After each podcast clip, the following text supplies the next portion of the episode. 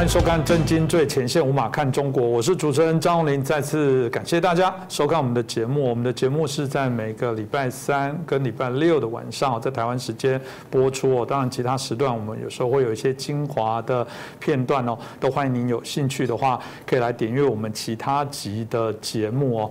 那我们啊，这个很好奇，最近大概欧洲跟中国之间的一些关联哦，那我们看到也开始产生了一些改变哦，甚至有人觉得。这改变是非常的巨大的哦。那过往因为国际形势哦，国际的政治的改变，加上全球贸易全球化的这样的一个运作，中国夹持的他们的啊整个市场、整人口的一些红利。啊，不断的在扩大，然后也扮演着世界非常重要的经济链其中一环的角色。当然，他们也借此啊，付出他们里面的生活是事实，但也同时啊，有野心的在做军事的这些扩大。那我们看到了啊，过往因为经济的因素，大家可能都觉得这个啊，稍微会为钱哦啊相忍一下。但在最近，我们看到整个局势在做一些改变哦。呃，尤其中国战狼外交引起大家许多的一些批判。那当大家欧美开始感受到他们的嘴脸之后，纷纷的也开始在政策上做了一些改变哦。以美国为例哦，大家可以知道他们在第一次阿拉斯加的会谈最后不欢而散。其他对于中欧盟对于中国啊，或者是包含欧洲啊一些国家对于中国也都有一些零星上的一些不同的一些在啊国际上的角力哦，更不用讲在欧洲以外的国家哦。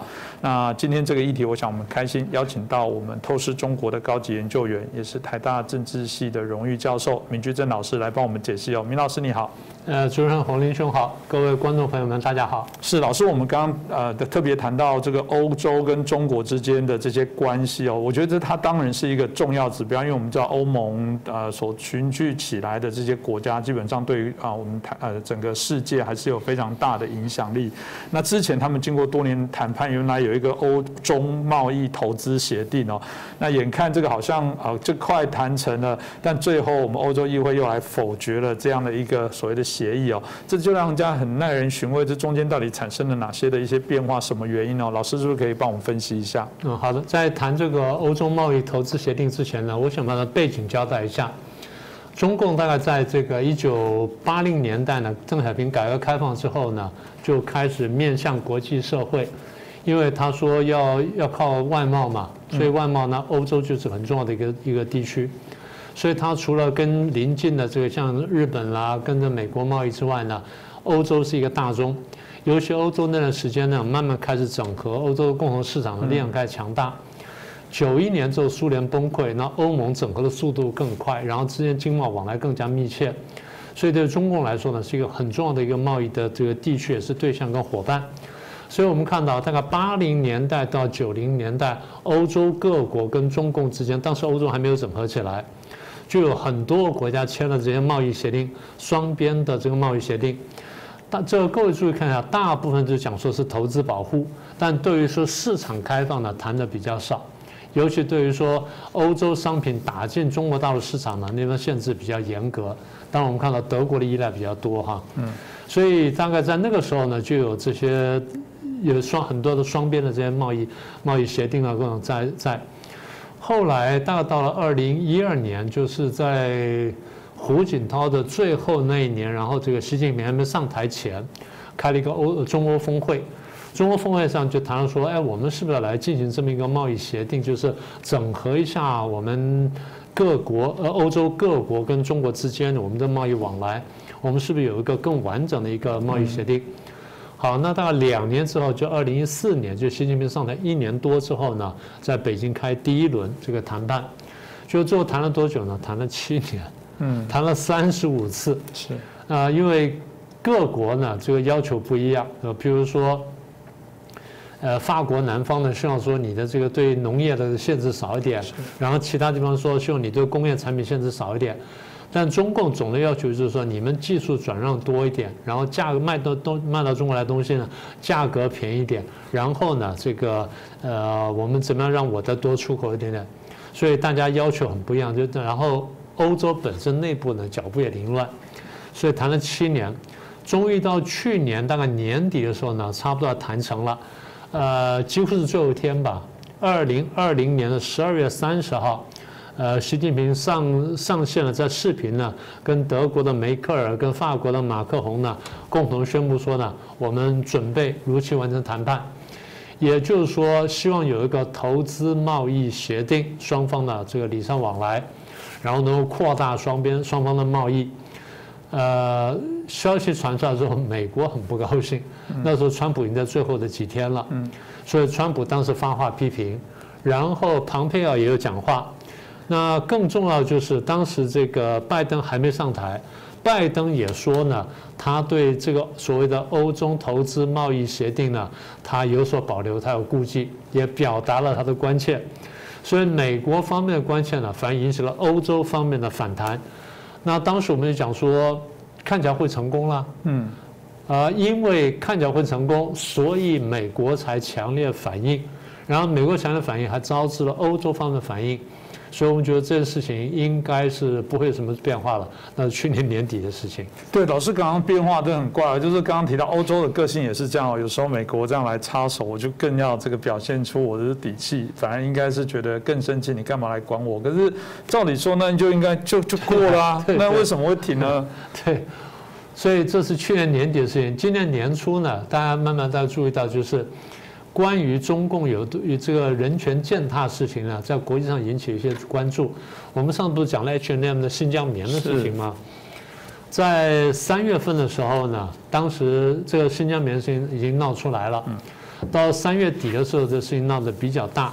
后来欧洲、美国、英国、加拿大这些国家呢？就宣布说呢，我对于中国方面在新疆问题上面侵犯人权一些官员、当地一些官员、公安局长、副局长等等呢，我要进行制裁，还包含了几个什么生产建设兵团啊，什么什么几个单位啊，建这个进行制裁。那你说制裁，其实从中共角度来看，这制裁真的不算什么，因为它是几个地方官员制裁，中共反应非常激烈，这点我有点惊讶。中共立刻宣布说：“我对等反制。”但是呢，坦白说比例重了一些。他对欧洲的多个国家的议员、跟欧洲的议会的议员、跟欧洲的一些主要的外交决策机构什么的进行制裁。譬如说，这个呃，欧盟的这个理事会的政治安全委员会，然后欧盟议会的人权分会，那还包含一些学者跟智库呢，都被都被制裁了。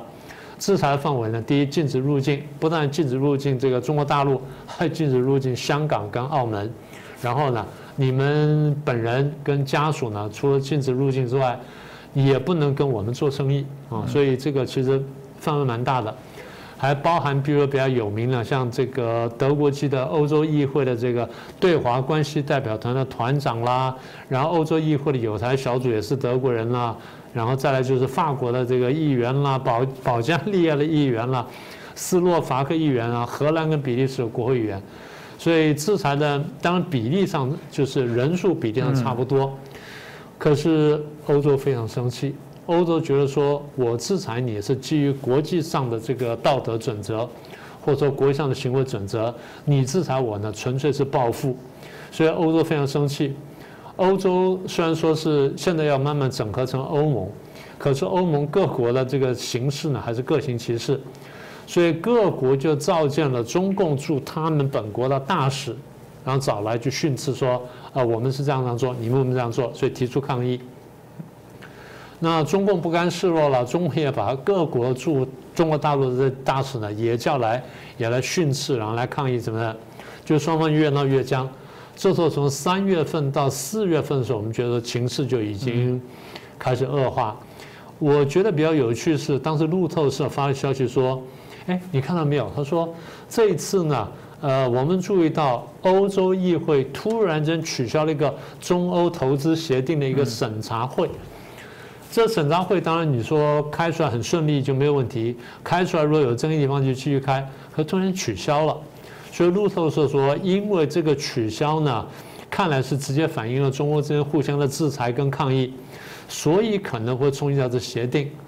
当时我们想说，应该还不至于吧，因为毕竟这个第一对双方都有很大的利益，第二呢，双方谈了七年，谈了这个三十五次，然后剩下一些小的地方都慢慢解决了。就像你刚刚说的，欧洲人呢，有的时候也不喜欢美国，所以当美国如果不说不做声的时候，欧欧洲人自己想说，可能这玩意儿我得缓一缓，他可能真的会缓下来。可是当美国说你最好不要签的时候，欧洲人说那我就快签，就你刚刚说的情况。所以我以为说这个力量力道会比较大，就没想到欧洲人这次呢对人权问题非常在意。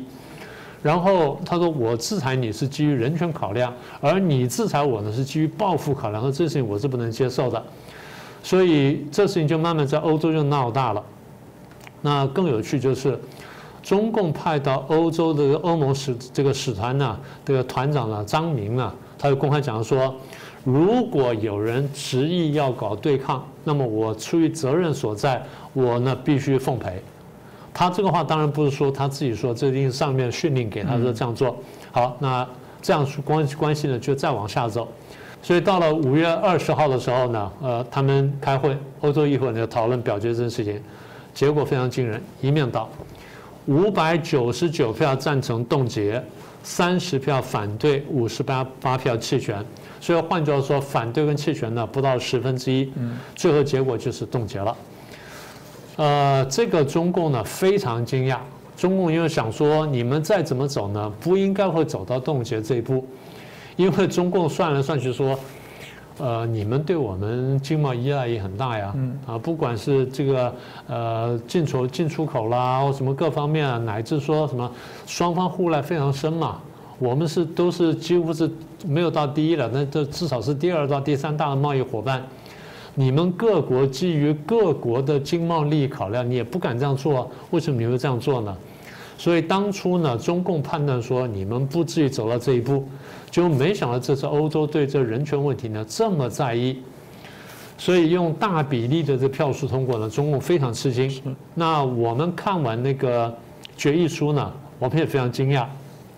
他们说，这一次呢，我们对这个问题非常在意，然后我们对中共的态度呢非常不不以为然。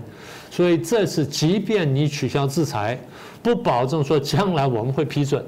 换句话说，这边等于是已经开炮了。他除了这个之外，还另外讲了三点。第一点，我们对于新疆维吾尔人权问题非常认真。那么你中共这样践踏他呢，我们不能接受。第二点，我们对香港的民主进程我们非常在意。你这样去伤害跟侵害他的民主进程，我们不能接受。第三点，中共更生气。他说，欧盟说我们欧盟跟台湾的经贸合作协议跟你这个无关。不能被你这所绑，不能被你牵制，所以我们跟你谈是我们，是是我们跟你谈，我们跟台湾谈是我们跟台湾谈，你不要把台湾问题拉进来，这就搞成一团。中共这样傻眼了，这等于说几个红，中共不是呢讲是红线吗？他跟美国讲说什么是红线，什么是红线，什么红线你不能踩吗？美国毫不客气就踩上去了吗？这是你看到，欧盟也踩了红线。所以这次我们看到，就是事情真的闹得比我们想象中大。但是我得说明一点啊，他们现在不是作废这项东西，他们是冻结这项东西。这东西只是冻结，所以有打开的可能性。当然，如果说照刚才欧盟方面开出来的东西，如果欧盟认为是条件或是红线的话，这个打开的几率虽然存在，但是并不大。嗯，其实除了老师刚提到欧盟，不用讲欧盟毕竟啊，本来欧洲对于人权啊、环保啊等等这些议题就是非常高度的一些关注哦。其实最近刚刚有一个消息是，连这个欧洲小国立陶宛都退出了跟中共的十七加一的会谈，哎，连立陶宛都不加入，这个更意外啊。明老师，这怎么回事？对，那个我们过去叫立陶宛叫小国，因为它跟俄国比，跟苏联比它是小国。呃，我常常提醒我们，提醒我们自己啊，啊，立陶宛比我们大，比我们大概大四分之一左右，所以在欧洲是小国，但是比我们还是大一点点。对中共来说当然是小国，所以中共非常生气。那我先解释一下，你刚刚说的十七加一，十七加一呢，开始于二零一二年。我们前面不是介绍说这个中欧之间的会谈的经过吗？二零一二年，他们就说要准备要谈这个经贸，谈这经贸这个投资协议嘛。到二零一四年开始谈嘛。中共手段比较厉害，中共把欧盟的二十七国呢分析完毕之后，发现说有些可能比较麻烦，有些呢可能对对我们比较友善，什么叫友善呢？第一呢，不太在意我的这个人权问题或共产主义；第二呢，对我们的经贸依赖比较大，所以这看起来呢是我们可以着手的地方。所以中共进去呢，就跟这些国家谈，就谈出什么东西？谈出个十七加一。十七加一就是在欧盟的二十七国当中。挑了十七个国家，这十七个国家愿意特殊来跟中共建立这么一个十七加一会谈。呃，当时二零一二年大家就接受了。大家回想一下，这是九年前了。所以九年前中共推出一个十七加一，而欧盟里面有十七个国家同意了，有十个国家没有参加。好了，那么立陶宛也参加之一了。立陶宛想了大概九年之后，先觉得说不太对劲，他说我要退出来。他为什么要退出来呢？他说这个是是分裂我们欧盟。他要谈的话，应该是二十七加一，怎么会十七加一呢？他说我们当时谈错了。啊，谁出来讲呢？呃，立陶宛的外外交部长出来讲，他叫兰斯伯格斯。兰斯伯格斯说，十七加一这个结构本身就是要破坏我们欧盟团结的，所以它是一个破坏团结因素。所以我们应该欧盟要一致对付中共，不能说这样变成切成两块。所以第一，啊，我现在退出，而且提醒大家，我们唯有二十七个团结起来，才造成最大的团结力跟冲击力。他不但自己退出，还号召大家退出。当然，目前这个成效还没看出来，但是我们看到一点就是，中共很怕这种事情。中共是是做出来之后，希望再慢慢往前往前推进。十七加一变成二十加一，变成二十五加这边二十七加一，哎，这样这样或许可以。那但是如果说你现在突然在立陶宛推出来的话，那可能就变成呃十六加一啊，十四加一或十加一，最后的就瓦解了。所以对中国来说呢，这恐怕不是一件好事情。他怕的是防微杜渐，而且立陶宛还做了几件让中国非常生气的事情。立陶宛议会最近决议。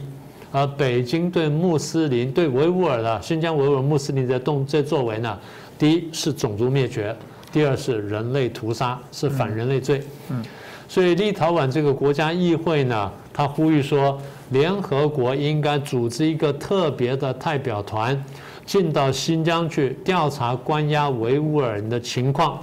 啊，这第一点。同时要求欧盟呢修正跟北京的关系，嗯，这个是很厉害的哦，这是在道德上是非常进步的想法。那更让中共生气的是，立陶宛在这个去年年底有消息传出来，今年年初消息比较明确，多次主动采取了一些对台湾的动作啊，对台湾比较友善的动作，比如说，呃，中共对让立陶宛一些投资呢被他否决了。然后立陶宛说：“我们要不要在台湾开个商业办事处？商业办事处啊，请各位注意啊！中共抗议说，强烈反对立陶宛在台湾建立官方机构。嗯，前面一个商业办事处，但他说官方机构，这话连中共自己本身都说不过去。中共自己讲说，不台不反对台湾发展外事关系。”外事关系包含什么？经贸、文化、宗教、体育等等，这叫做外事关系。现在这个官方，现在这个商业活动呢，不应该归类为官官方关系，但中共要强加上界定，所以立陶宛也非常生气。简单说，双方这次事情啊，开始越来越不愉快。我刚刚说了，中共目的呢是要防微杜渐。因为他这么多年来呢，对台湾呢是希望说外交封杀，嗯，也就是外交上把我们一步步路都断掉，从联合国赶出去，相关的官方机构赶出去了，然后我帮你断交、断交、断交，断到最后你剩下没有几个的时候，你发现无路可走的时候，你外交上已经完全被我切断了，最后你可能必须倒向我，嗯，也就是中共抹杀台湾的国际人格，最后达到他并吞台湾的目的。呃，如果说每一个国家都慢慢醒过来，认识到中共的阴谋诡计，然后觉得说我们要把两边问题分开来看的话，中共的外交围堵台湾就是失败。所以对他来说呢，立陶宛可能是一个怎么说呢？一个防水的大体开始的第一个漏洞，这漏洞一旦扩大化呢，将会非常危险。嗯，这还蛮值得观察，因为我觉得欧洲除了我们过往比较多谈到美国对中国的相互的一些关系，呃，其实我觉得欧洲跟中国的关系，简单讲，欧中台的部分哦，过往啊，当然也有在谈论过，但的确今天也是明老师特别讲，我们才发现这个跟过往一样，那个距离哦，也开始在做一些改变哦。当然，我也发现有一个很重要的状况，就是好像不只是刚刚老师谈到的外交的这些角力。我觉得连军事的行动上、军事的手段上都开始变得不一样。老师是不是也可以帮我们分享一下？对，我记得前几个礼拜你不是提到说那个英国战舰要来台湾的事情吗？对，这个这个就是一个很好的例子。其实我们看到，就是我们常讲说，呃，不是说国家有权力的工具吗？权力工具呢，包含什么政治、经济、外交、文宣什么等等各种各样的活动嘛。军事的部分呢比较敏感，因为军事有时候你可以直接动军队，但不动军队呢也可以是军事。怎么说呢？譬如说，中共在南海呢，它阻止各国的航行自由。嗯，他说这地方我现在已经扩建成岛礁了，所以我建了一个三沙市，然后这个地方我画出一个大的三角呢，都是我的这个领海范围，所以你们不能穿过。对世界各国来说，你单方面做什么事情，第一这是不能容许的，第二。因为南海是各国在亚洲的重要的这航贸航行的跟经贸的利益所在，你如果说一旦这样子宣称，然后我们真的被你绑住手脚的话，将来对我们影响非常大，所以大家就不能忍受。所以我们看到，第一，中共在南海呢，这把这个岛屿呢军事化，然后这个把这礁礁岩呢岛屿化，然后军事化之后呢，各国已经开始抗议了。所以第一，各国口头抗议比较多。第二呢，我们看到就是各国呢派出军舰呢在南海航行。上次我记得我们谈过是法国嘛，嗯，法国年初派过潜水艇过来，然后前一阵子这最近这段时间还在了，呃，派了这个呃两栖攻击战舰过来。当然，法国两栖攻击战舰呢跟英国的什么不太一样，它基本上就是在这个直升机，它不是在垂直升降战机，那还是差一点点。不过至少也是一个两栖攻击战舰。第一呢，他派了这些船呢在南海航行，这已经很不一样了。嗯。第二点呢，他不但航行，还跟周边国家、跟美国、日本、澳洲什么等等进行联合军事演习。比方说，我军事动作再向前一步了。嗯。我不是单单通过而已，我这么进行演习。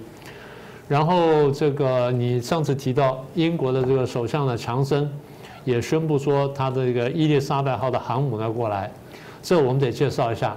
英国这艘航母是货真价实的航母，它可以带二十几架三 F 三十五 B 的这个垂直升降战机，同时可以带带那个武装直升机加上其他的东西，所以这个航空母舰是货真价实的航空母舰。吨位虽然不是到达非常非常大，但毕竟是一个很像样的航空母舰，它就不是一般的两栖打击战舰。那更重要就是英国的首相强森，虽然那时候被批评说。你派了这个战舰到亚洲去，然后你就去南海，你为什么不走台湾海峡呢？你为什么还讲明说你不走台湾海峡呢？那强生前一阵子呢，为了要回应这个事情，他说，我们这航母是针对中共来的，他还是没有说要走台湾海峡啊。过阵子我们看一看。所以你说的军事动作，我觉得这是很准确的观察。是啊，这个当然也。值得拭目以待，因为刚刚跟敏老师其实我们也在聊说，我觉得英国当初在香港议题，我认为真的做的不够，因为各国中国的说法都是这我内政的问题，你怎么来干涉？其实只有英国最有条件，因为当初签的这国际法就是你跟我啊，其实他应该是最强烈的为这件反应。有时候我们都觉得时间当然不可能回去啊，但都回到如果英国那时候早一点觉醒，更强硬的来做回应。有没有可能香港现在也许有一点点不大一样哦？当然，这个再回顾也没有用。不过，这个就是感觉我开玩笑说，这会不会他的补考来看出他对于中共的这些态度的做法？吃用了哈，这是一个补考。嗯，对，这是我想蛮重要的部分哦。那当然，延续刚刚老师所提到的部分，我们看到这部分过往整个欧洲哦，因为经济的关系，老师讲成平时候大家都是经济吃饱最重要嘛，那没有战乱，大家都期待，所以当初啊，这个整个国家的政策当然都是以经贸作为一个重要的主体。所以老实讲，中国对人权的侵害也不是只有新疆棉这种事情，早就一直一直一直一直在持续了。只是为什么到现在才感觉大家突然醒了？是突然吃了什么药或发生了什么事情？老师要不要讲一下，为什么大家突然惊醒呢？我不知道能不能这样讲。可以这样讲啊，因为我觉得就像你刚刚话里面，其实你已经包含很丰富意思，就是说，中共践踏人权不是一天的事情，为什么大家今天才醒悟？应该这样讲，就是太多事情累积起来，让大家感觉到气味不对了，啊，不太能忍受了。一个是制裁澳大利亚嘛，那澳大利亚不是呼吁说调查那什么这个病毒起源什么的，就被中共打压很惨嘛。大家看见之后发现说，哟。你对澳大利亚这个样子，那有一天你会不会对我们也这样子？嗯，我们注意到前一阵子纽西兰的外交部长出来讲的话，他说我们现在看的情势，呃，将来中国压力有一天会到我们头上。他这样讲了。那我觉得，但但是我觉得他算是有点，至少是有有预警的感觉。嗯，也就是说，当澳大利亚这件事情发生之后，中共觉得说澳大利亚太不像话了，我要制裁他。大家解读就说你太阿巴了，你这样做是霸凌人家，因为那个问题是可以提的。嗯，你说你除非心虚，不然你为什么不给人家调查？嗯，你说我没有事，你就来调查嘛，你把证据摊出来。坦白说，武汉实验室很多东西，我从头到尾就在讲，从那个疾病一爆发，我就讲我说应该把它摊出来，因为那个嫌疑最大。什么华南海鲜市场，我觉得那个问题不很严重。真正严重是那个武汉实验室，武汉实验室是一系列的 P 三到 P 四的东西，把那摊出来给大家看。更何况里面的人呢，曾经就是做过相关的研究嘛。你如果要取信大家的话，你把相关东西摊出来，大家看完之后，不是你就不是。一般正常国家就是欢迎来检查、公开，甚至搞不好直播给你看。对对，所以你当你这样不断去讲说不是的时候，大家已经开始怀疑了。然后大家前去年为什么一年大家没有去去追究呢？我觉得很大程度是大家在在抗议，嗯，在对抗疫情。现在慢慢就这些欧美国家缓过劲来之后呢，就想到这问题了。这第二个，再来就是澳大利亚的事情、新疆棉的事情、新疆呃香港的事情，然后南海的事情。所以大家看着说，你的事情呢，你做的事情呢，一步一步呢，就影响到我们的利益。同时呢，冲击到我们价值观，还把你的价值观要扎在我们的头上。然后现在你看起来一副要以义谋霸的样子，你冲击了国际法，然后渗透到国际组织，要把国要把你的价值观强加到我们头上。所以欧洲人现在觉得说，好像我开始觉得你到了我底线了，碰触到了。对中，我们现在观察中共是这样，我们觉得说呢，他的战狼外交或自大呢。其实相当程度是自卑跟心虚产生的。他晓得他的价值观跟他的整个立国的精神跟国际潮流是相违背的，然后他晓得他是孤立的，就是因为这样，他就觉得说我不太不太可靠，因为不可靠，他把话反过来讲，他说四个自信嘛，我对道路了、思想了、制度、政策、文化什么，我要有自信，等等等等，叫四个自信。我一看我就说，这恰恰好是心虚的表现。如果说你真的很有把握的话，你根本不需要这样讲话。你这样讲话，表示说，其实你晓得不对劲了。因为心虚，因为自，因为这个觉得自己没有把握，所以反转成为自大，对国际主流价值观采取彻底否定的态度。当你否定大家的时候，大家就来否定你。我觉得现在最新的发展就是英国前阵讲了。英国说：“我们是不是要调查武汉肺炎跟武汉病毒的起因呢？”请各位记得回想一下啊，中共制裁澳大利亚，就是说澳大利亚提出了这个倡议，所以被制裁了。现在英国提出来，你要不要制裁英国？你怎么办？所以这个我觉得问题走到这一步呢，就联系到我们上次讲的那个欧洲贸易投资协定的事情。如果说中共还真的跟国际主流观一再冲突的话，那战狼外交是救不了你的，战狼外交会把中华民族越推越远，跟世界呢越走越孤立。到最后等着被解决的就是中共政权嘛。嗯，这我觉得明老师讲的部分，我我自己每次听完，当然都会有很多的一些感触啦。我常讲，你们把生活跟国家老是分开。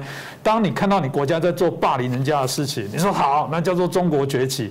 当你在看商业上，在看一个小说、看一个历史，那个奸商，你会给他鼓掌吗？你一定都是想要拿针去插他。对，那为为什么你的生活跟你的国家做的事情你会分开？你去看忠到结义的所有这些戏剧，哪个会去歌颂那个旁旁门左道起家的？这些领导者、首相呢，是吗？不是吗？这这个，我想历史可攻见啊。那我我觉得这也是我们特别在强调，我们真的希望中国更强大、更壮大，但不是界定在一个不良善的方法。那我想就提供给大家做一个参考。今天再次谢谢，感谢明居正老师，谢谢大家的收看。如果你喜欢我们的节目，拜托帮我们转传，让更多的朋友知道。再次感谢大家。